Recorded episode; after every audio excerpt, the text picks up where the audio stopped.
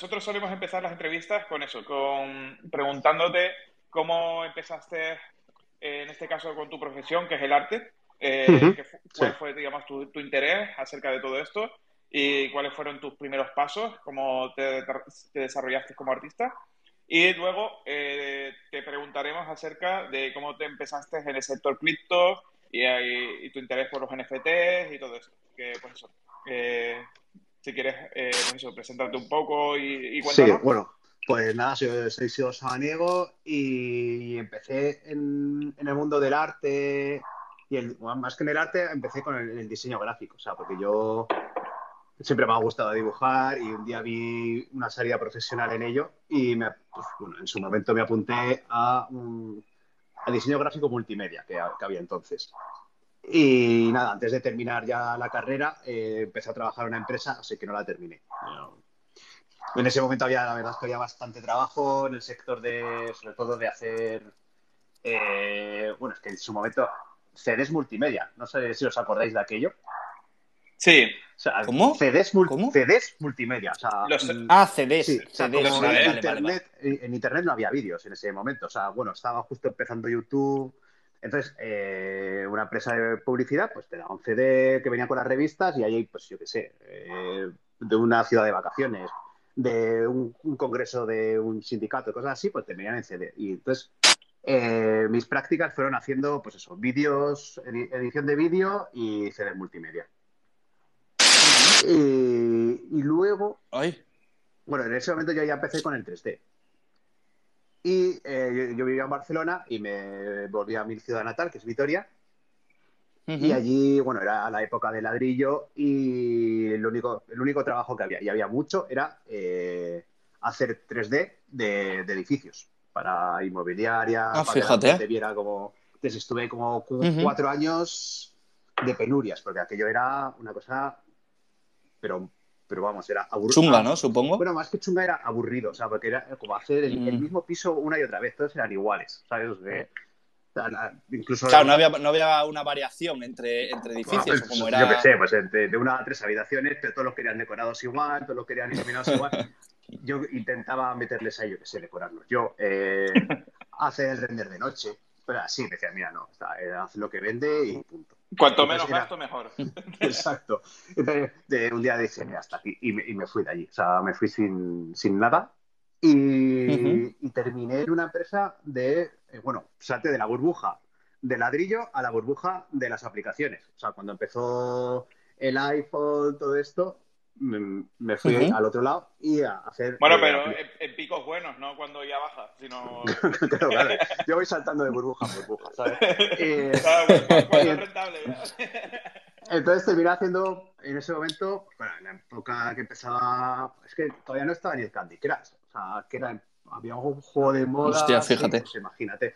Eh, el primer año de, de, las aplicaciones de iPhone, pues bueno, pues ahí estuvimos haciendo un juego de baloncesto, que la verdad que, funciona bastante bien, hasta que un día esa empresa pues se cerró y ya pues me quedé en la calle. Y entonces ya me puse de, freelance y lo que ha ido viniendo, pues diferentes empresas, personajes para, para alguna um, canal de televisión, cosas así. Nickelodeon, ¿no? Sí, eh, sí, sí, sí, Nickelodeon. Eh, y luego, pues, agencias de publicidad de Estados Unidos en su momento también, pasa que ahora, pues ya después de los NFT, pues ya, ya no trabajo con ellos, pero bueno, había agencias de representación. Entonces, eh, son, son agencias, como una agencia de modelos, pero para gente fea que dibuja, como yo. Entonces, eh, ellos tienen tu book de lo que haces y un cliente va donde ellos, oye, mira, tengo tal trabajo, ¿qué me recomiendas? Mira, pues tienes este ilustrador que hace esto. Esas son las agencias de, de ilustradores. Y ellos, claro, se quedan un porcentaje, pero bueno, o sea, con esa gente se funciona bien. Y a día de hoy, o sea, ya te has quedado, ¿no? O, has decidido ya por, cuestiones de la vida o por tu trabajo en el mundo de, en el mundo cripto, ¿no? En el mundo del criptoarte, de los NFTs y tal. ¿Ya te has quedado aquí como, freelancer o incluso has montado una empresa con tu marca personal? Eh, cuéntanos, cuéntanos en qué punto te encuentras actualmente. O sea, yo ahora llevo con los NFT como tres años más o menos. Entre los que hago para mí, y los vendo como, como arte más los que hago para otro tipo de gente. O sea, de los que me. Por ejemplo, hace un año OpenDAO, los de la, lo de la moneda 2, estos me encargaron hacer eh, 20.000 PCPs. Pues estuve. Sí, 20.000. 20.000. en, Solana, ¿no? exacto, en Solana. Entonces, pues bueno, pues estuve. He estado casi un año haciendo eso. Sea, al final. Uf, es que 20.000 tiene que ser. 20.000 diferentes. 20.000 diferentes. Sí, sí, sí. molaban un montón así de animales. sí, era. O sea que, claro, eh, OpenDAO es una empresa, una, una DAO china. Entonces, eh, bueno, lo que querían era hacer los dos animales del horóscopo chino. Uh y meterle también el horóscopo occidental.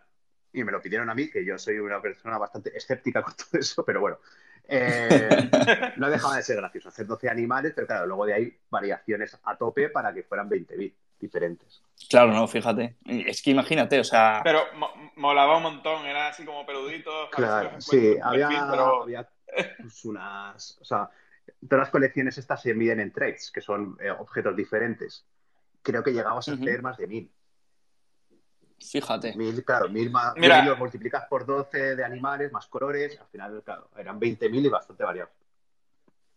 Yo, yo, quería preguntarte acerca de, eh, en tu etapa como artista, eh, o sea, empezaste a utilizar el 3D, ¿no? Pero, pero luego también eh, te gustó ya el tema de Unreal Engine, sí, ¿no? Sí. Si me equivoco. A mí lo que me pasa es que me aburro muy rápido de los programas. Entonces, eh, Cinema 4D y el renderizador que uso normalmente, Redshift, eh, está muy bien. Y, como pues, más o menos lo manejo, siempre luego veo a alguien que está con el Unreal Engine que funciona súper bien y me da una envidia del copón. Entonces, mm, cojo tres días libres y me lo empollo a ver qué tal y luego veo otra cosa y me pongo con ella. al final me gusta variar de programa también para no. Porque, claro, si al final manejas un programa, todo lo haces igual. O sea, porque ya sabes cómo funciona la luz, no sé qué. Entonces, cuando coges otro programa, pues te, tienes que adaptar a él. Y a mí me gustan esos retos. ¿Y, ¿Y cuál es tu favorito actualmente?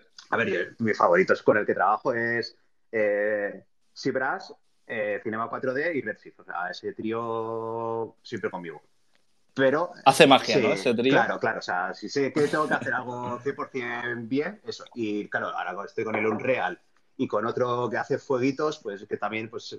Es que para mí es como un videojuego. O sea, no, no juego mucho a videojuegos, pero claro, en mi tiempo libre siempre estoy con algún programa nuevo.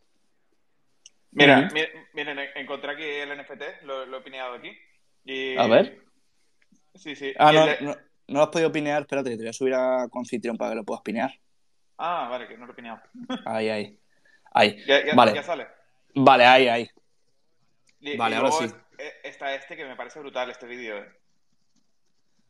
A mí es que hay algo, fíjate, Cigor, que yo estado viendo tus obras de arte y también tiene, tiene incluso una esencia propia, ¿no? Tuya como artista. Porque fíjate que aquí hemos, hemos entrevistado a artistas como puede ser eh, Javier Arres, eh, a, Richard eh, Cichero, no sé si sabes quién es también. Pues, Yo no sé si te ah, suena. Javier Arres sí, lo conozco. Javier Arres sí, ¿no? Incluso alguna vez decimos algo por privado y así. Al otro no lo pues, tengo fichado. Pues Vale, pues, pues Cichero, si quieres, luego ya en, tu, rato libre, si quieres buscarlo, la verdad que hace unas obras, la verdad que, de lujo, también utiliza inteligencia artificial, que un poquito más adelante hablaremos de cómo la utilizas tú, ¿no? Pero es curioso porque siempre cada artista tiene un, estilo, ¿no? Un estilo que, le diferencia, que cuando tú ves un NFT o una obra dices, joder, pues este es de esta persona, ¿no? Esta obra es de esta persona. Y yo creo que, tu arte, ¿no? tus imágenes, tus figuras que haces, eh, tienen esa personalidad, ¿no? Tienen ese, ese, nombre tuyo, ¿no? Yo quería preguntarte cómo, eh, cuál ha sido el proceso que te ha llevado para generar o para adoptar ¿no? E, e, esa imagen tuya, que todo el mundo vea una obra y sepa reconocer que es tuya. Supongo que lleva un trabajo bastante grande o incluso puede ser aleatorio, ¿no? Que haya sido por, por causas del destino. Yo creo que es un poco más aleatorio que todo eso, sí. O sea, yo, por ejemplo, eh, me siento cómodo trabajando con ciertos colores.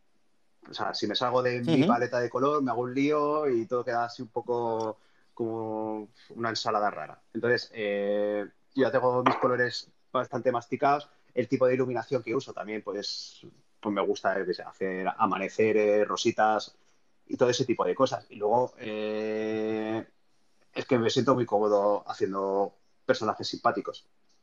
Alguna vez he intentado hacer cosas más terroríficas y pues, sobre todo para Halloween y así. Pues, es que al final siempre me tengo que poner unos ojitos tiernos o cosas así. Te tira más lo, feliz, ¿no? Lo simpático. Eh, eh, yo creo que sí, sí, no lo sé. Sí, bueno, al fin. Yo creo que, joder, es bueno, ¿no? Transmitir también ese mensaje a la gente, que esa, esa felicidad, ¿no? Esa, o esa parte, ¿no? Infantil. Bueno, no infantil, sino porque es que, a ver, yo para el arte, yo creo que el arte es muy subjetivo, ¿no? Eso, por supuesto, cada persona, yo creo que interpreta el arte o interpreta una figura de manera muy distinta, ¿no? Tú, yo puedo ver una obra tuya y a mí me puede transmitir, pues, felicidad o me puede transmitir, no sé, algún tipo de, de, no sé, de, frescura, de, de, dulzura, de dulzura incluso al ver los colores, ¿no? La paleta que utilizas de rosas, por ejemplo pero y a otra gente le puede parecer algo total, totalmente distinto. Claro. Pero bueno, sí es cierto que me parece, que me parece curioso cómo, cómo cada artista ¿no? tenéis vuestro, vuestro propio mensaje y vuestra propia manera de, de, crear arte. Joder, es algo muy chulo. A mí, por ejemplo, me gustó mucho este que acabo de pinear. O sea, estoy pineando todo lo que, lo que me está gustando de tu perfil, ya los había visto, pero... Sí. Eh, mira, por ejemplo, este que parece un ladrón, pero eh, le has puesto la carita sonriente, me encanta, ¿sabes? Claro. Bueno, por eh, ejemplo, hace poco también tuve una subasta en Sotheby's, ahí en, en París, y estaba entre hacer una guillotina o un cóctel molotov, ¿sabes? Porque como tienen allí ahora mismo bastante como llamamos aquí, borroca, eh, sí. hacer un cóctel molotov. Pero mm, al final tuve que poner, hice el cóctel molotov con, con fuego y todo, y le puse una carita sonriente. Porque...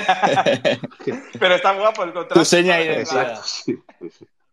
Al final, si, miras tu foto de perfil, es una carita sonriente. Exacto, sí, sí, sí, sí. incluso la podrías utilizar como, como firma, ¿no? O decir, oye, mira, carita sonriente, ya, sé que esta obra es de cara se estoy poniendo a todo, porque claro, me, da un poco de también de margen de hacer, lo que quieras, pero luego le pone la carita y ya, ya es mío, ¿sabes? O sea, es eso, la firma. vale, gente. Y el tema de inteligencia artificial, ya que lo hemos tocado un poco, pues te lo preguntamos ahora. Eh, ¿Cómo has visto el boom que ha habido eh, con el tema de los artistas que se han negado y, cómo, digamos, las estás aplicando tú en tu día a día como artista? Pues, a ver, es que es un tema peleagudo, ¿eh? porque yo, o sea, es que me, gusta, me gusta enredar, como os he dicho antes con el Unreal, y en su momento también estuve enredando mucho con, Mid Journey, no sé qué, y, no me, o sea, y la verdad es que me gusta mucho. Lo que no me gusta es eh, el hecho de ver Mm, gente pidiendo a la IA cosas de otra persona. Es que eso no lo soporto. O sea, cuando pides un dibujo con el estilo de, no sé quién, o sea, de, otra, otra, persona que no eres tú, o sea, eso, para mí eso es robar. O sea, estás robando talento. Y, además, o sea, te estás robando talento y le estás dando dinero a otro por robar. Y eso, eso ya no me parece tan bien. Ahora, por ejemplo, lo que estoy intentando hacer yo es, eh, he cogido el, el estable de difusión lo he alimentado con un montón de imágenes mías y le voy pidiendo, pues, sobre todo, variaciones de mis cosas para tenerlas yo un poco de referencia y, por, pues, bueno, más que nada también porque me gusta. Sí, yo creo que. Bueno, sí, perdón. Nada, nada. Y por ejemplo, con, con los Lunar, con esto, con los PCPs estos que, os he enseñado de, los 12 animales, sí. Eh, dije, joder, pues voy a hacer para, para regalar a, los que tienen un Lunar, para hacerles un regalo, para tener un detallito, eh, alimenté el robot tanto con mis imágenes de otros trabajos como con los 20.000 Lunar que, que, hice. Y de ahí han salido, y de ahí han salido como mutaciones que además se, van a llamar mutantes y están muy guays. Pero tiene, o sea, mm, cuando veo algo hecho con la IA y se nota que es IA, para mí es como bisutería. ¿Sabes? Como es un collar de oro, y en ese momento te dicen que es bisutería y ya tu cerebro pierde todo valor. Ya, bueno, o sea, al final es como, ¿no? Cuando ves una, imagen de ella que, la percibes, ¿no? Que es de ella, que no tiene ninguna variación, que no ha ido al artista, ¿no? Ahí a, a modificarla. Yo creo que eso sí es un poco, es un poco simplista, ¿no? Pero, por ejemplo, a mí la idea de hace, hace no mucho tuvimos aquí un debate con, varios artistas y estuvimos hablando sobre cómo utilizan la IA ¿no? en su proceso de trabajo y demás. Y, bueno, a mí sí me parece, o sea, sí me parece curioso cómo, para, no sé, para tener un brainstorming. Claro, claro. y luego, hay, ¿sabes? eh, guapísimas. Por ejemplo, gente que hace colas, pero en lugar de coger imágenes de una revista, lo está haciendo con la IA. Perfecto. O sea, o para 3D, para hacer fondos que van desenfocados, para hacer cielos, que en lugar de irte a sacar fotos, pues lo puedes hacer con la IA.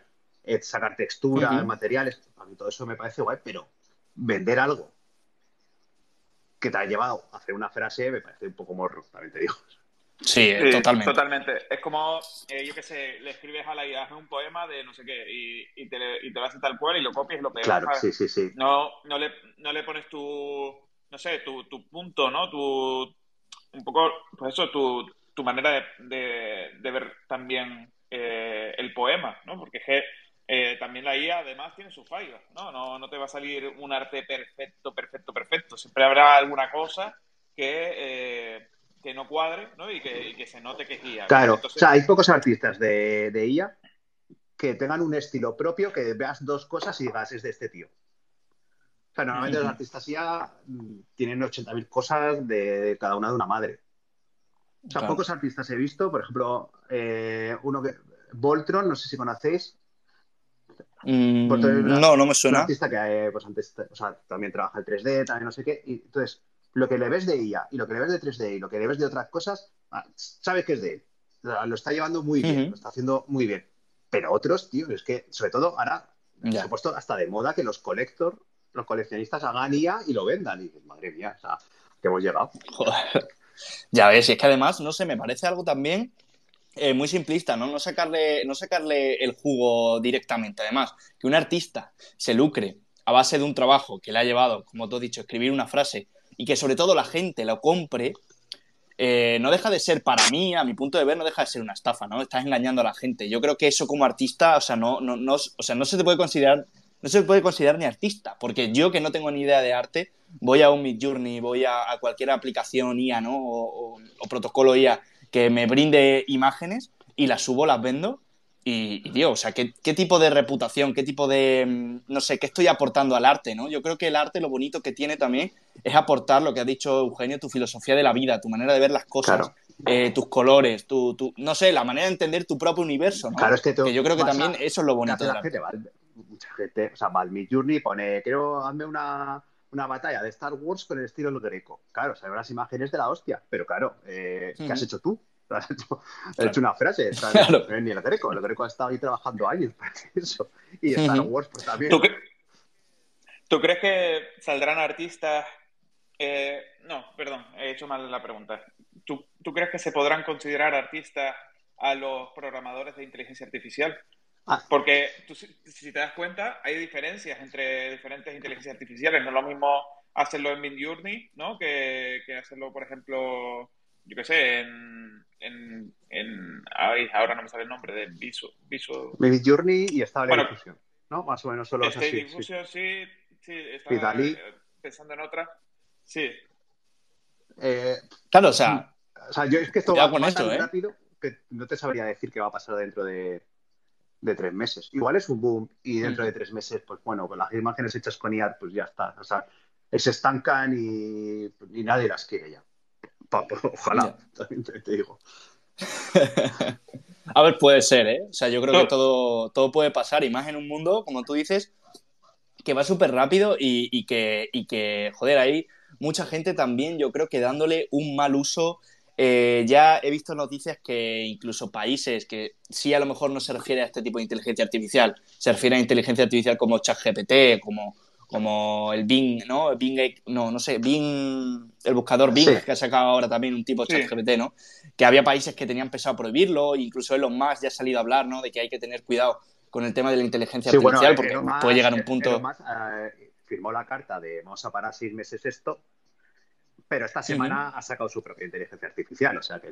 Ya ves, y tiene, y tiene una de pasta invertida en, en ChatGPT y luego está haciendo la suya, son cosas que, que a veces no cuadran, ¿no? Pero si tú te fijas en este tipo de noticias, como hay países que lo prohíben, ¿no? Puede ser un poco, un poco drástico. Pero el tema de la IA es un tema que hay que coger de momento eh, hay que aprovecharlo, hay que saber utilizarlo, pero, pero cuidado cómo se utiliza. Luego hay mucha gente también que cree que la IA va, va, a acabar con todo, ¿no? O sea, va a destruir la humanidad, va a acabar con los artistas, va a acabar con, la, con los podcasters como nosotros, va a acabar con todo el mundo.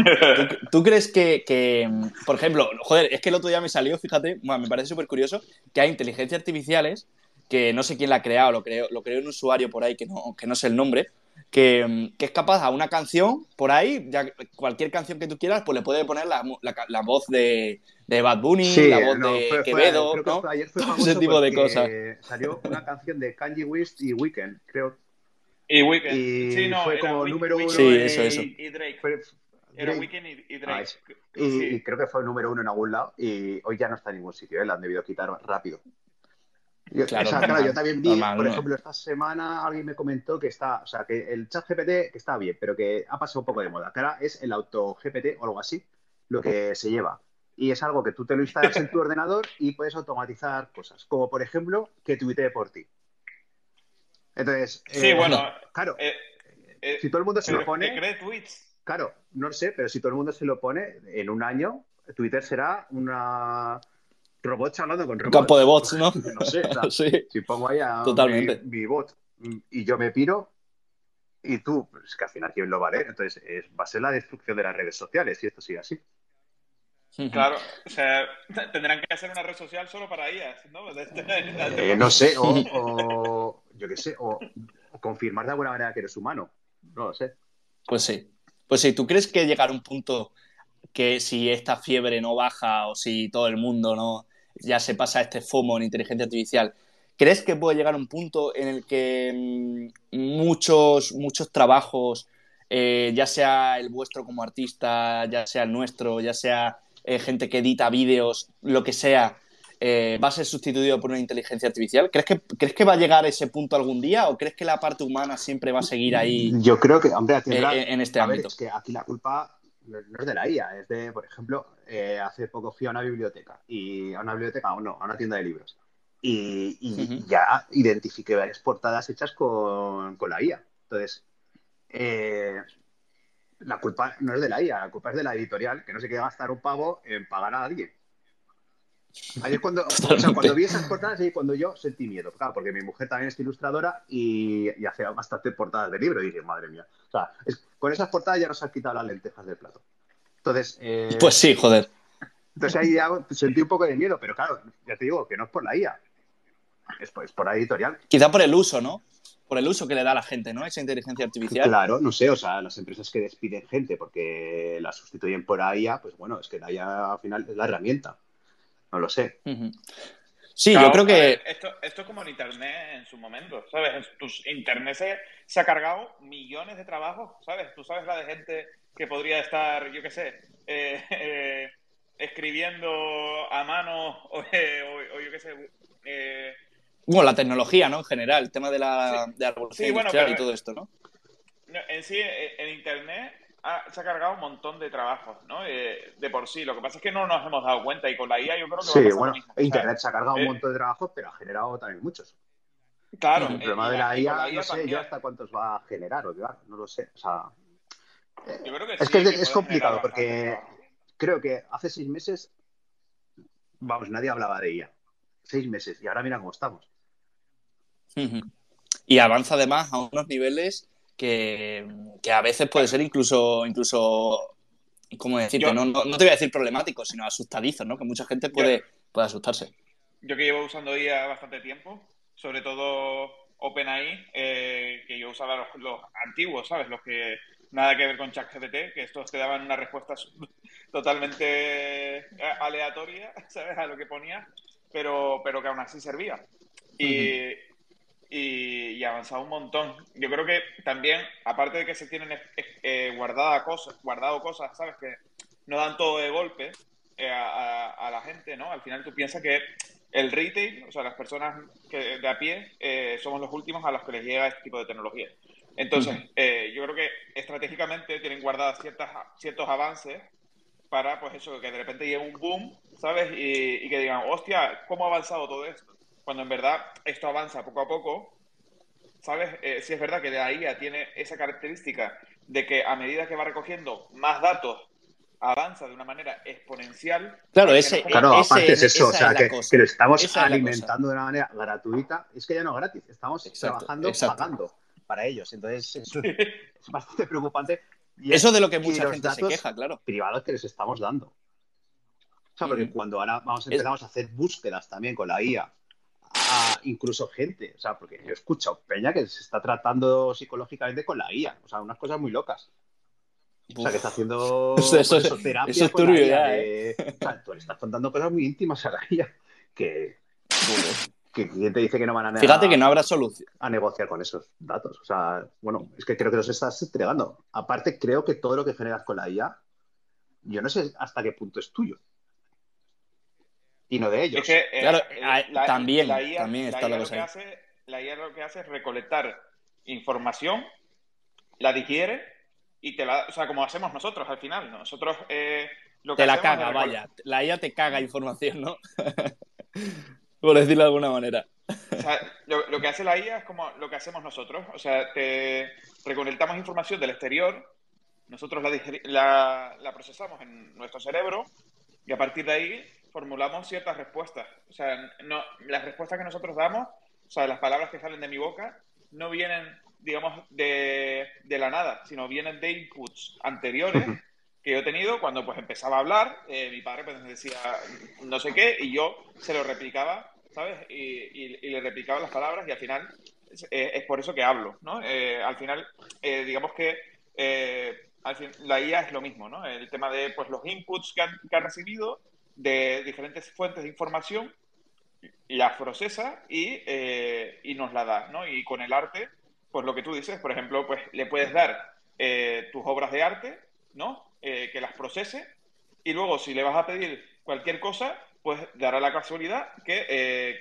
junto a todas las imágenes que, has, dado, dará una obra de arte que es parecida a la que tú harías, pues eso, pero difiriendo en ciertas cosas, ¿no? depende de lo que le hayas puesto. Entonces, es por, es por eso que es súper interesante, pero a la vez por lo que le da miedo a tanta gente. E incluso, pues, Elon Musk, eh, que decía que le daba miedo, al final, pues parece que va a crear su vida. Pero, pero es por eso, ¿no? Porque eh, hoy en día hay tanta información, como tú dices, gratuita, que, es que, claro, la, la IA eh, va a poder tener inputs por todos lados de cualquier tipo de claro, claro, y claro, y luego se sabrá todas las sanitario como todas las jugarretas, porque claro, el otro día me llamó una teleoperadora y pues nada, bueno, dije amablemente que, no quería nada, pero eh, me surgió la duda, dije, ¿en qué momento, o sea, meterán aquí las teleoperadoras, teleoperadores irán a la mierda y meterán una IA que aprenderá tan rápido o sea, y que te convencerá tan rápido porque tiene un montón de, de calle, ¿sabes? Porque ha estado con un montón de gente y se las sabe todas.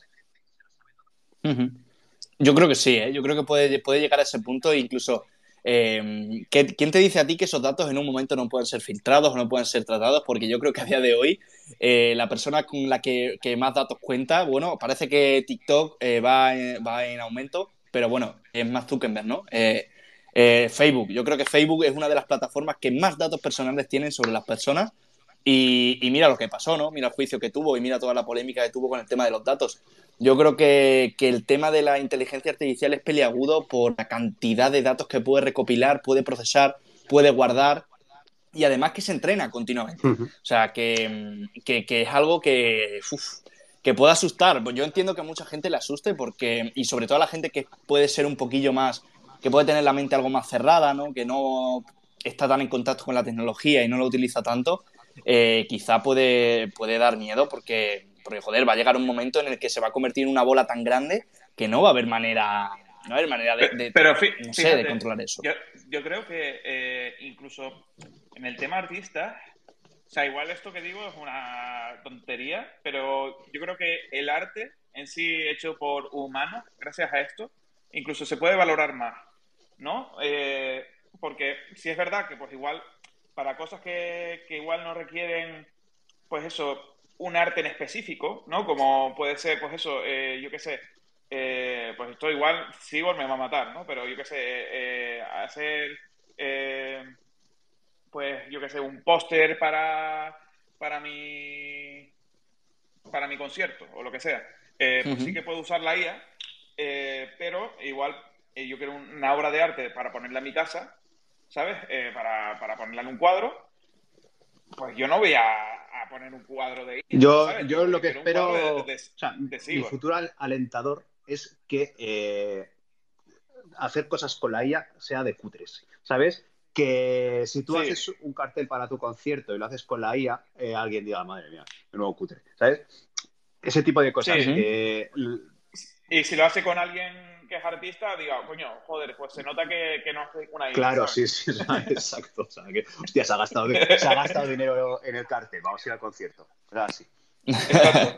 Vamos a darle un poquillo de dinero a la Esa es. ¿no? ¿Tú cómo, lo, ¿Tú cómo lo usas en tu día a día, eh, la inteligencia artificial? Eh, pues mira, yo ahora mismo lo uso más que nada también eso, pues para darme un poco de ideas. Hoy está sin ideas para modelar y he pedido un montón de cosas y entre 4 y 5 pues ya me han mandado una idea. Eh, otra cosa que, que, hago son imágenes estúpidas con una, con una amiga que hacemos como una especie de periódico tonto de, de nuestra ciudad en Instagram. Y entonces, bueno, pues bueno, hacemos imágenes muy absurdas, pero bueno, no, no tenemos. Eh, vamos, no vamos a ganar dinero en la vida con eso, solo lo hacemos por diversión. Y, por las fajas. Y lo que, lo que estaba contando de, pues eso, eh, quiero hacer ahora 10.000. ¿A quién le está llamando al timbre? Sí, sí eh, es, costumbre, no te preocupes, tío. Se nos ha olvidado decirte al principio. suena en todos los episodios, o sea, no te preocupes. Vale, eh, lo que estaba comentando al principio, de también, pues eso, tengo que hacer 10.000 personajes ahora, pues alimento la IA con mis cosas y, juego con ello, pero también un poco también para aprender. Y otra cosa que sí que, queremos hacer con mi amiga esto, hemos solicitado para ver si nos dan una especie de beca artística para queremos hacer una exposición y eh, como una especie de Ouija. Y eh, alimentar una IA con artistas antiguos que ya, esté, que ya hayan fallecido y durante tres días eh, que la gente pueda pedirles obras de arte con su estilo y cuando se pasen esos tres días destruir el ordenador donde tenemos almacenados Hostia. esa IA alimentada para crear una, obra, no, una, no, no, no, no para crear escasez, sino para que sea una obra efímera y la gente luego pues no se mosquee, ¿sabes? De, oye, estás copiando aquí a un señor que está fallecido, ¿sabes? Fíjate, joder, me parece súper curioso y qué originalidad además, macho. a mí se me tiene que ocurrir algo así, no se me ocurre en la vida, o sea, yo creo que son cosas, siempre los artistas también, eh, no, yo creo que hay, hay también que considerar a las personas que crean arte como, por supuesto, ¿no? Si creas algo es que eres una persona muy creativa, pero, mm, pero joder, no, me, resulta me resulta súper curioso y súper rompedor este tipo de, proyecto que vas a llevar a cabo o de idea, ¿no? Que yo supongo que ya estaréis en ello. Eh, sí, sí, sí. No sé, no sé, no sé en qué punto estáis de, ya de desarrollo, ¿no? A nivel de, esa obra. Eh, si estáis a punto de terminar o no. Mm, claro, o sea, alimentar una IA conlleva más, más tiempo de máquina que de, que de mí. O sea, porque eso es meter las imágenes ahí y procesarlas. Eh, estamos más eh, en temas burocráticos con ese tema, porque claro, eh, no mm. es que no sabemos ni si es legal. vale, claro. claro, no, por el tema de los otros artistas y demás. Claro, o de las otras personas. Son, o sea, son artistas fallecidos, pero que igual tienen derechos de autor, o igual la familia no quiere, o, igual una sala de exposiciones dice, mira, tío, a mí no me traigas nada relacionado con la IA, que me queman el garito. claro, claro, claro. bueno, joder, pues no sé, yo creo que, el tema de la IA sí tiene esas cositas, ¿no? Sobre todo ya si, metes un poquito ahí a... Me, estoy doblando, yo no sé si es Eugenio. Yo creo que es de Eugenio, me estoy doblando, pero no sé, no... No creo, porque no, mi, única... Mi, pues único audio viene de aquí. ¿eh? Bueno, da igual, no sé, no sé, no sé de qué me estaba doblando que, lo que decía, ¿no? Que, este es el tema que, hay, ¿no? Si realmente las cosas de la IA pues, son tuyas, no son tuyas. Aquí hay un debate, la verdad, bastante, bastante grande que yo creo que dentro de un tiempo podremos solucionar y podremos dar, dar conclusiones, ¿no?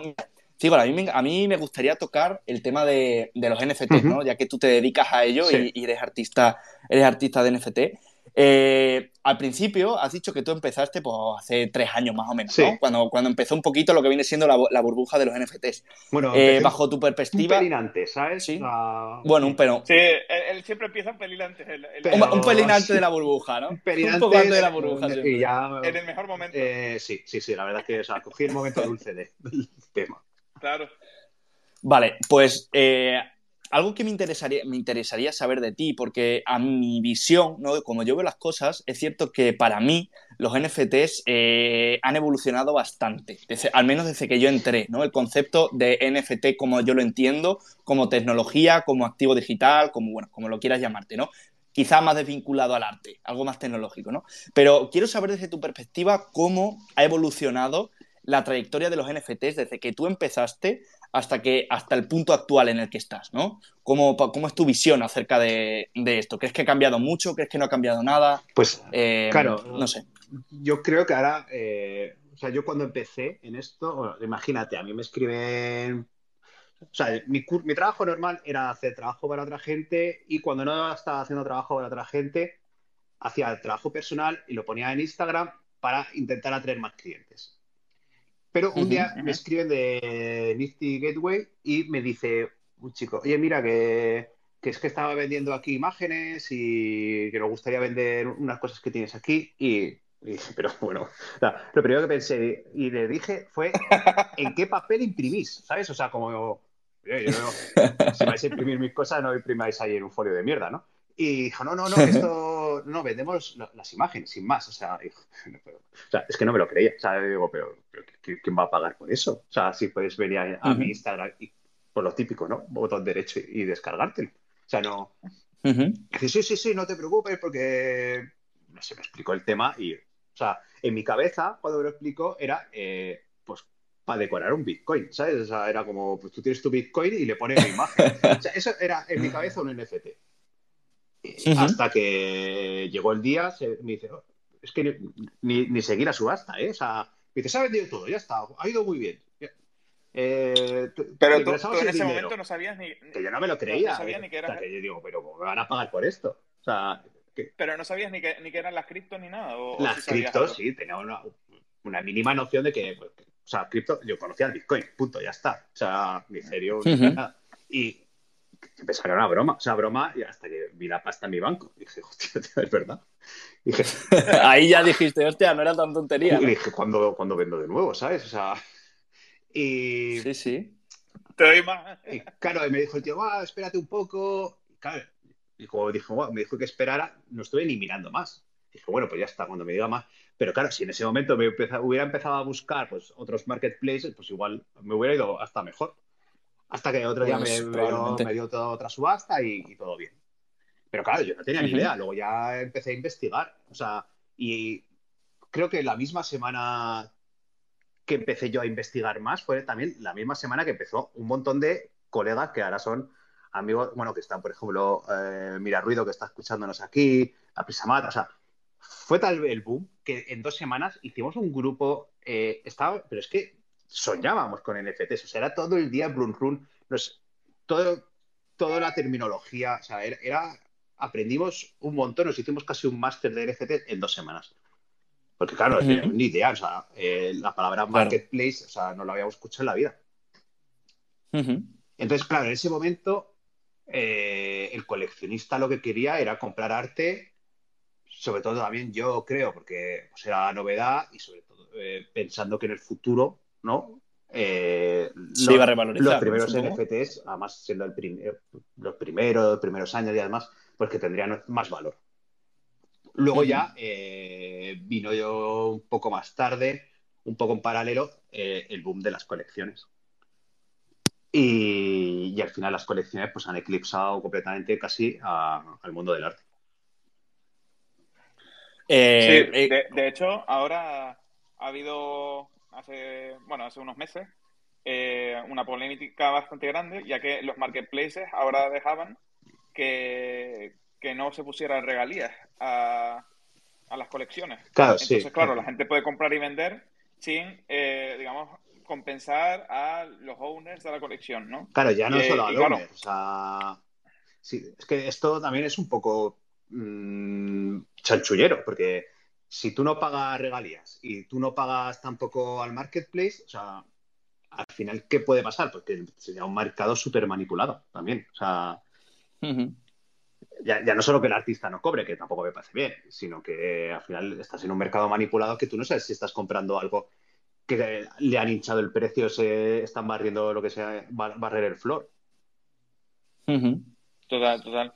Pero, o sea, lo, que sí que me, ha parecido bien es que esto, digamos, ha espabilado a muchas colecciones, no, no, en sí a los artistas, porque yo creo que a los artistas yo creo que debe ser obligatorio el tema de las regalías, porque al final eh, su... Porque los artistas no te van a, a sacar 10.000 NFTs, ¿no? Te van a sacar uno, dos como mucho, ¿sabes? Y, con eso, digamos, que, que, es lo que le...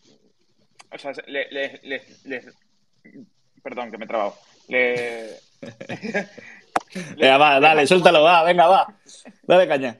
Les cuesta un montón de tiempo eh, hacer una obra de arte. Entonces no, no pueden sacar 10.000 NFTs. O sea, tienen que sacar pocos, ¿no? Y, que sean de calidad. Entonces, claro, eh, lo que les compensa hacerlo son el tema de las regalías. Pero si se las quitas, los matas. Entonces, eh, a nivel de, artistas me parece mal, pero a nivel de colecciones yo creo que me parece bien porque les ha puesto las pilas. Porque en muchas colecciones, eh, digamos que cogían, sacaban la colección, recaudaban el dinero y ya está, ¿sabes? A vivir la vida. Hmm. ¿no? Y, con, claro, pero a colecciones nivel empresa, ¿no? O sea, tú te estás refiriendo a una colección tipo empresa, no una colección que saque Zigor, por ejemplo, que sea una colección limitada o, tal. Pero, pero a lo que me refiero es que, o sea, los artistas como tal, de normal no te van a sacar 10.000 NFTs, Oscar. O sea, lo normal es que te saquen uno, dos como mucho, porque al final eh, les cuesta mucho tiempo. Pero a, a nivel empresa, obviamente, eh, una colección NFT, eh, a mí me parece bien que les hayan quitado las regalías en el sentido de eh, que les ha puesto las pilas, porque claro, muchos sacaban la colección y decían, venga, a vivir la vida, en vez de usar lo que recaudaron del Mint para desarrollar estructuras de Claro, pero también lo que puede pasar es que cuando tú compres un proyecto, eh, digan, bueno, pues vamos a destinar X por ciento del Mint a hacer el proyecto, pero como no vamos a tener regalías, cuando se acabe este dinero, chicos, nosotros nos vamos y desaparecemos. Ah, sí, sí, esto, esto ha dado lugar a un montón de rug también y, por lo cual yo creo que en parte eh, tiene culpa ellos mismos, ¿sabes? De, decir, eh, pues eso, a vivir la vida y, que, y pensar que esto iba a ser para siempre, ¿sabes? Eh, pero, pero sí es verdad que eso, que hace que el mercado sea más arriesgado en ese sentido, pero es que a mí me parece bien, porque al final eh, ese tipo de personas, pues eso, eh, pensaban que, no hacía falta desarrollar una estructura de negocio ni, ni buscar otras fuentes de financiación aparte de, los NFTs, que yo creo que para, para, para, el tema de empresa es clave, ¿no? Porque si no, no puede perdurar a largo plazo. Tú no puedes vivir del Mint para siempre, ¿no? Entonces, claro, eh, en ese sentido sí me parece bien que hayan quitado el tema de las regalías. En el tema de los artistas, no. Claro, porque yo supongo, Cigor, que, que a ti el tema de, la, de, las regalías te ha afectado, no te ha afectado, te ha dado un poco, te ha dado un poco igual. Eh, Nunca lo has tenido en cuenta. Yo, por ejemplo, cuando hice la colección esta de los, de los Lunar, de los del Open DAO, ellos por contrato eh, me dejaron fuera de las regalías. O sea, aceptaron el presupuesto. O sea, te pagaron directamente. Exacto, sí, sí, sí. fue como un trabajo normal y corriente que yo eso, voy a hacer. Eso es lo mejor. claro, y en ese momento a mí me parecía bien, ¿sabes? O sea, bueno, y me, sigue pareciendo bien. O sea, es, yo te hago, te hago las imágenes, me pagas y, y te amigos. Luego haz tú con ellas lo que quieras y, y ya está. Pero claro, y, con las cosas que hago yo. A nivel personal tuyo. A nivel personal mío, eh, claro, todo tiene regalías y a ver, ahora no está el, mercado muy bollante, pero bueno, en su momento ya, cobrabas de que un tío se lo haya vendido a otro, pero también porque yo igual también lo he fomentado, de, pues lo he compartido, he dicho que es de este, no sé qué. O sea, sigo también haciendo publicidad de las cosas vendidas. Claro, o sea, a ver, es que, no sé, a mí, por ejemplo, opino, opino en parte como un genio, ¿no? El tema de las regalías como a nivel empresarial, sí es cierto que eh, da esa, ese toque de atención a todos aquellos proyectos, ¿no? Que a día de hoy vemos muchos que quizá, no sé si tú estás muy al oro de eso, ¿no? Pero a lo mejor en habla hispana hay eh, muchísimas colecciones NFT, tanto de gente top como de gente no top, que, se, ha quedado, se ha quedado en la parra, ¿no? Porque, porque bueno, pues se creían que, el boom de los NFTs iba a durar para toda la vida, que las regalías iban a ser durante toda la vida, ¿no? Y al final no, no ha sido así. El mercado se ha ido a la mierda, ¿no? Por ser, por ser claro, básicamente, y solo están perdurando eh, aquellas colecciones que realmente están ofreciendo un valor diferenciador, ya sea a nivel tecnológico o ya sea a nivel empresarial, ¿no? Porque yo, por ejemplo, si quiero sacar una colección y únicamente es una colección de arte, pues a lo mejor no le brindo esa parte tecnológica que tiene a nivel, yo qué sé, ya sea para validar X cosa, ¿no? Ya simplemente lo hago a lo mejor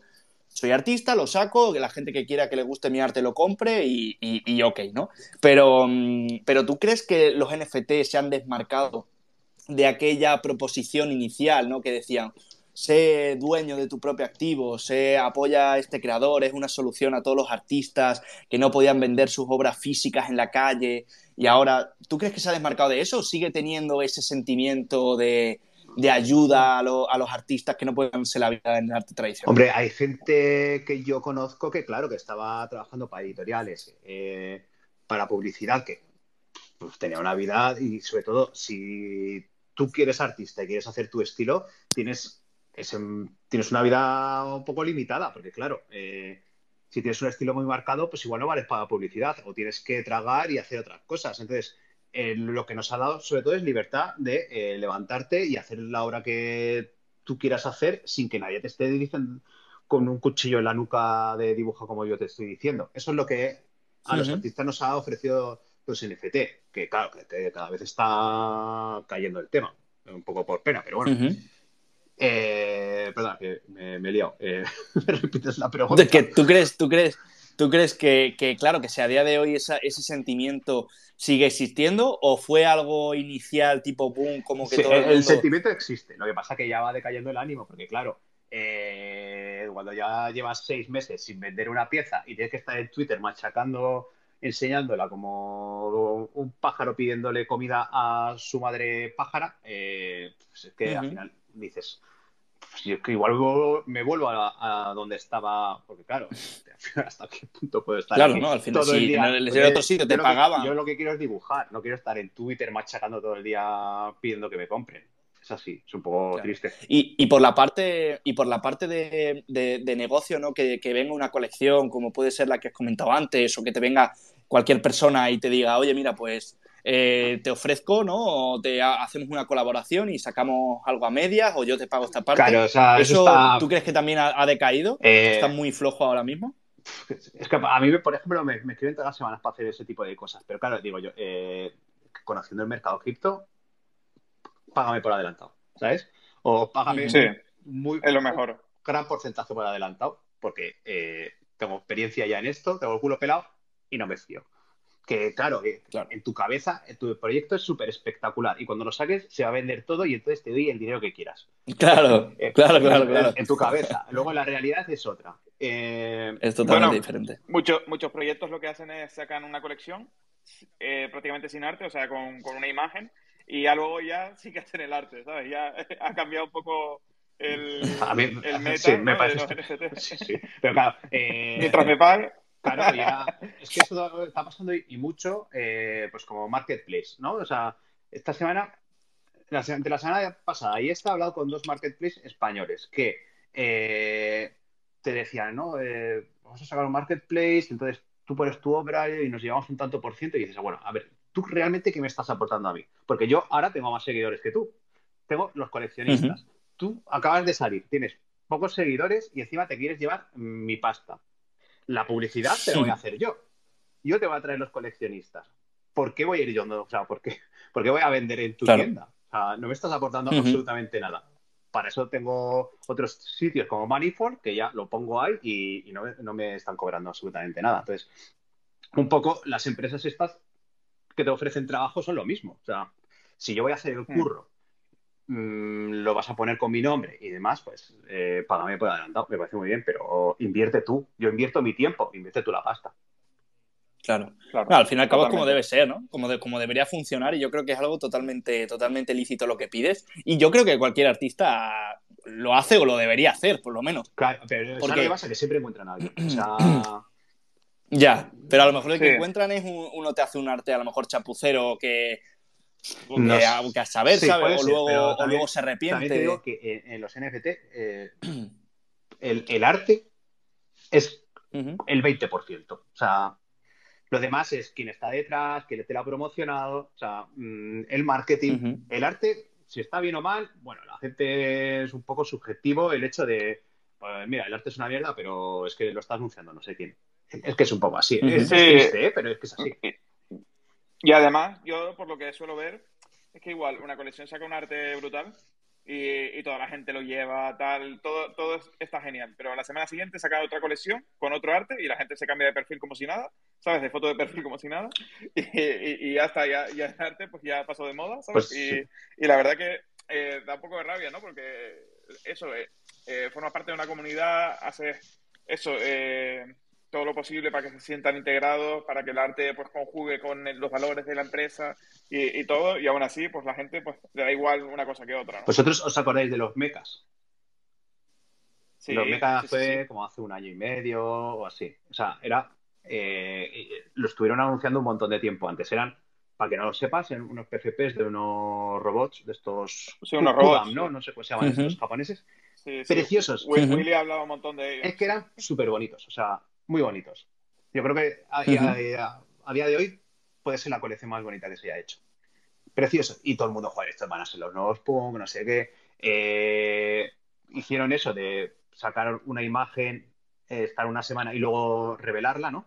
Y en esa semana eh, yo, no tenía dinero, o sea, lo que costaba un meca era estratosférico. Pero nos juntamos unos cuantos colegas, artistas todos, y compramos uno. No sé cuánto nos costó, creo que en su momento eran 5 Ethereum o algo así, joder, pides pasta y nos juntamos varios y lo compramos. Bueno, pues ahora eh, no sé si costará, ahora mismo no llegará a medio Ethereum lo que cueste.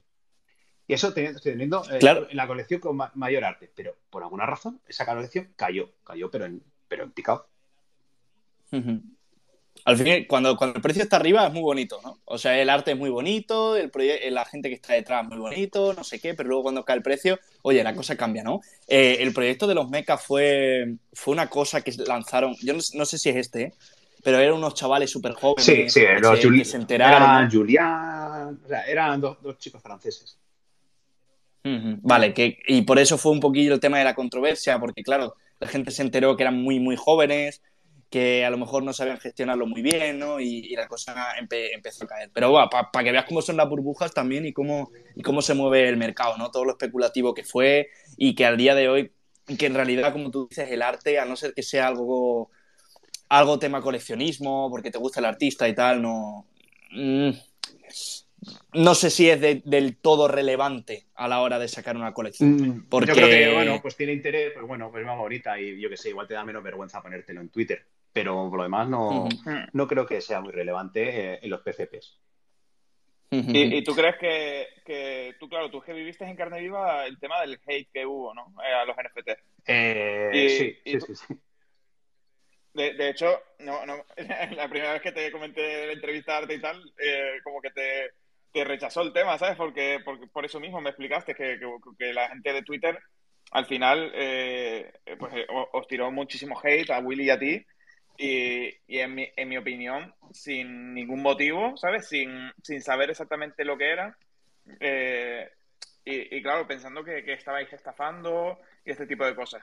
ahora que ha pasado todo esto, que ha pasado un montón de tiempo, ¿qué, qué opinas acerca de lo que, lo que ocurrió? De lo que ocurrió en ese momento, es que yo no sé, o sea, la gente, claro, leías las noticias y eran sobre todo, eh, voy a hablar de, lo de lo que pasó con Willy. O sea, leía las noticias y que era apocalipsis. O sea, Willy va a timar a niños, eh, los chavales van a robar la tarjeta de crédito de sus padres para no sé qué. Pero que era, estábamos hablando de que los, eh, los NFT de Willy salieron a un dólar, a un euro. O sea, totalmente. Que, que, aquello fue de verdad. O sea, era, creo que claro, fue el justo, coincidió con el momento en el que la prensa se enteró de lo que era un NFT y, y tampoco hicieron mucho por entenderlo, ¿sabes? O sea, era... No, no, totalmente. no, no, no, para eh, nada. Contamina, no sé qué. Era, era aquello, el NFT era el, demonio puro. Era una, una estafa a un nivel nunca descrito. Entonces, mm, claro, la gente que hace un poco... Pues, te viene y te insulta, ¿sabes? Eso es lo primero que, que le sale a la gente sobre todo la gente que, es joven, que es inexperta, bueno, y no tan joven, ¿eh? que hay gente también que tiene una edad que, cuidado, no, pero, pero sobre todo la gente que es inconsciente, ¿eh? que no entiende el tema, no, lo entiende, le da rechazo y se deja llevar también por los medios de comunicación que muchas veces intoxican más que informan. Claro, ah, mucha gente coge la opinión de otra persona. Perdón, perdón, perdón. No, bueno, tú sigue, tú sigue. No, eso, que mucha gente coge la opinión de otra persona, la hace suya y, la radicaliza mm, y se va a redes sociales a soltar toda la mierda que tiene. Total. Yo lo que iba a decir era el tema de que eh, lo que dijo Oscar de gente joven, yo creo que incluso no es tanto gente joven, sino gente más mayor, que normalmente la gente mayor son los que más rechazo tienen a la tecnología porque implica que se tienen que adaptar a algo, ¿sabes? Y ya eh, los, mayores no, son más, no, no suelen adaptar tanto, ¿no? A, las nuevas tecnologías. Y sí, pero... En cambio, en cambio, yo, por ejemplo, yo a mi primo de 12 años le digo, oye, mira, eh, esta tecnología puede hacer que las 400 horas que tienes en Fortnite eh, y que te hayas comprado no sé cuántas skins y no sé qué, ahora lo vas a poder rentabilizar y lo vas a poder vender. Y claro, el, niño flipa, dice, ostras, ¿sabes? Claro. Ya. a poder hacer esto? Madre mía, me voy a forrar. Claro, tú imagínate, eh, por ejemplo, el Fortnite, o sea, el que tenga el disfraz de plátano de la primera, o sea, el primer disfraz de plátano que lo pudiera vender. O sea, sería, sería increíble. O sea, Claro, claro. Pero no lo puedes Lo que pasa... El, niño lo flipa y, es el primero que lo entiende. Así lo, entiende facilísimo. En cambio, tú se lo explicas a un hombre, a alguien mayor que no sabe de videojuegos, no sabe, no, le interesa, pues no lo va a entender. Entonces, yo creo que sobre todo vino de, ese lado, no tanto de la gente joven. Sí, pero también hay que, por supuesto, está el factor ¿no? que hay que saber transmitir también que es un NFT, ¿no? Y a un niño pero, pero tío, yo me acuerdo que, justamente en la época que a Willy Rex le estaban, le estaban dando una de caña, me acuerdo que, porque estaba hablando mucho del tema NFT y demás, yo me metía en, los comentarios y muchos, muchos eran gente joven que le vacilaba en el sentido de, ya está con los NFTs, ya está con tal, ¿no? O sea, había gente adulta sí, pero muchos niños se habían, se habían apropiado, como ha dicho Zigor, se, se apropian de, de, información que no es suya. A lo mejor pues que son de medios de comunicación, que son de cualquier youtuber que ha dicho que los NFTs no valen. Que... Entonces se van alimentando de opiniones que no han, no han sido fundamentadas por ellos mismos y luego ¿no? Lo, lo, materializan contra una persona que al fin y al cabo lo, que, lo único que está haciendo es estar mostrando una nueva tecnología y además de que te ha hecho, te ha sacado la colección a un precio muy bajo y no te ha dado tampoco una, una, te va a decir, no, pues si compras mi colección te vas a hacer millonario o vas a tener, te voy a regalar este coche. No, o sea, él sacó la colección diciendo, eh, esta es mi colección. Ojo, a que, lo mejor que podía, pero, esto es. Esa colección se podía haber sacado por más pasta y se hubiera vendido igual. Totalmente, se totalmente. Vendido igual. Totalmente. ¿Sabes lo que pasa? Que es que eh, el tema es que Willy defendió tan a capa y espada eh, todo esto que la gente como que lo convirtió en un meme y ya como que la dinámica de Twitter es así, ¿sabes? Empiezan a, a, ya, ya, ya, ni siquiera, digamos, procesan ni qué es un NFT ni nada, simplemente pues eh, repiten lo mismo, ¿sabes? Y, cada vez que hable, pues eh, le decimos lo mismo y ya está, ¿sabes? Eh, es, así la dinámica que, que, usa, pero bueno, yo creo que Willy ha hecho bien en el tema de, pues eso, de dejarlo pasar, ¿sabes? Decir, mira, esto es igual, aún la gente no está preparada, ¿sabes? Y ya pues eh, le llegará de alguna otra manera. Yo ya lo hice en su día, ¿sabes? Y, y, ya cuando llegue, pues voy a, voy a ser el primero que va a estar ahí y, listo, ¿sabes? No, no, tiene por qué. Sí, al final los primeros en adoptar, meterse polémica. en adoptar cualquier cosa, tanto en moda como en tecnología, los primeros son los que se arriesgan y los que se comen la mierda. y los que, los que pillan, los que pillan a palos totalmente. Eh, Sigor, mira, eh, ya para, para, poner el broche final, ¿vale? A, la entrevista, para terminar, yo quiero que tú como artista, eh, si, si, si, por supuesto yo creo que vas a ser capaz, pero que eh, me definas tu arte. Quiero que me, quiero que me definas tu arte. Si tuvieras que explicarle a alguien, a un niño, por ejemplo, qué tipo de arte es o qué valores transmites, que, que, ¿cómo lo harías, no? Pues A mí me lo dijo, me lo dijo una vez una persona, que tu arte es cookie macarra. Y me gustó mucho esa descripción. Entonces, ahí me quedo con Está chula, sí, sí, sí. ¿Cómo, Pues me cómo- gusta, sí, sí. cómo- qué significa- o sea, ¿cómo es? ¿Qué es Cookie Macarra? ¿A qué, te Cookie refieres- a qué se refería esa persona eh, con por Cookie ejemplo, Macarra? por lo que he contado antes del cóctel molotov, pues un cóctel molotov es una cosa macarra, pero eh, tiene una carita sonriente que, eh, joder, tía, eh, lo ablanda mucho. Entonces, eh, ese- ahora, por ejemplo, estoy haciendo una navaja automática también eh, que te rajaría, te sacaría los intestinos, pero el botón es una carita. Entonces, dices, oh, madre mía. ah, vale. no, no me importa. Que si te saca los intestinos, que por lo menos sea sonriendo. Exacto, sí. No, pero, pero yo, estoy, yo estoy de acuerdo con, con esa definición, ¿eh? porque pues eso, eh, hay veces que, que haces como, yo qué sé, eh, animales que podrían ser eh, tipo eh, súper terroríficos, pero luego parecen como salidos de monstruos S.A., ¿sabes? De, Sí, de que sí, tienen una sí, sonrisa, Exacto. y este tipo de cosas, y, y- y- y te, y te re- y te recuerda, por eso dijo Oscar, yo creo que el tema de, de que te recuerda un poco a la infancia, ¿no? A ese tipo de... Claro, yo es que soy un nostálgico, ¿sabes? Y a mí todo Mm. lo que viví de pequeño pues me marcó mucho. Yo qué sé, pues los juegos de la Nintendo, películas de dibujos, mm, Dragon Ball, eh, Dragon Ball, el, el resto de. Sí, eh, to- todo ese tipo de cosas, bueno, pues yo lo tengo grabado en, en el coco, entonces eh, innatamente lo saco y es lo que, lo que me sale. Claro. Lo plasma ¿no? Claro, de, manera, de manera natural. Hmm. Sí, joder, a mí, a, mí, a mí me mola mucho. Yo creo que no has podido definir mejor tu arte. Cookie Macarra, me quedo con eso. Además, un nombre, un nombre que mola, ¿eh? No- Sí. Yo creo que Cookie Macarra no, no lo he escuchado en mi vida. Cookie, cookie macarrismo. soy sincero. sí. Cuando, cuando me entierren, ponga cookie macarrismo. Co- Cookie Vale. Macarrista. Eso. Cookie Macarrista, sí. Bueno, pues, pues nada, yo creo que, yo creo que, oye, podemos dejarlo por aquí. La verdad que, que hoy ha sido una entrevista, una entrevista muy buena. Que sepa, Zigor, que ayer eh, estaba muriéndome y yo rezando a los dioses diciendo, por favor, ¿Pero qué te pasa? ma- que mañana esté, que mañana esté bien. No, estaba, estaba malo, tuve fiebre y todo, y digo, no puede ser que, me, que tenga que ponerme malo justamente cuando al día siguiente entrevistamos a Zigor. Y hoy la vida, después de rezar a los santos y a las cuquimacarras, eh, me han dado el poder para, para estar aquí No, me alegro y que estés eh, recuperado. hacer la entrevista. Me alegro, me De alegro. repente me un audio, un audio y yo digo, guau, le he resucitado la voz. Bueno, yo, yo también he por la- he temido más por la entrevista cuando hemos empezado y esto no conectaba, porque aquí estoy en el pueblo y la conexión pues va y viene y he dicho, hostia, hoy no, no sé yo si, si no hay mucha conexión aquí. Bueno, nos ha perdonado, nos Sí, ha perdonado sí, la sí. vida. Hoy la, hoy la vida quería que hiciéramos esta entrevista y, y la hemos hecho, pese a todo, pese a las adversidades, ha salido adelante. Así que, así que nada, para mí, joder, ha sido un placer entrevistarte, Igualmente. porque la verdad que a, a día de hoy, a día de hoy podrías considerarte uno de los mejores criptoartistas o artistas NFT o como, Pero como quieras denominarlo. A lo mejor, a lo mejor tú dices que no, No, a lo no. mejor tú dices que no y dices, "No".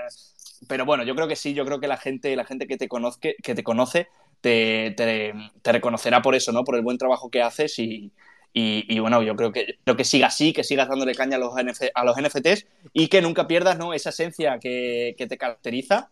Que yo creo que, que, joder, que, que es muy bonito que cada artista tenga su, su propia alma, ¿no? Que su arte tenga su propia alma y su propia vida.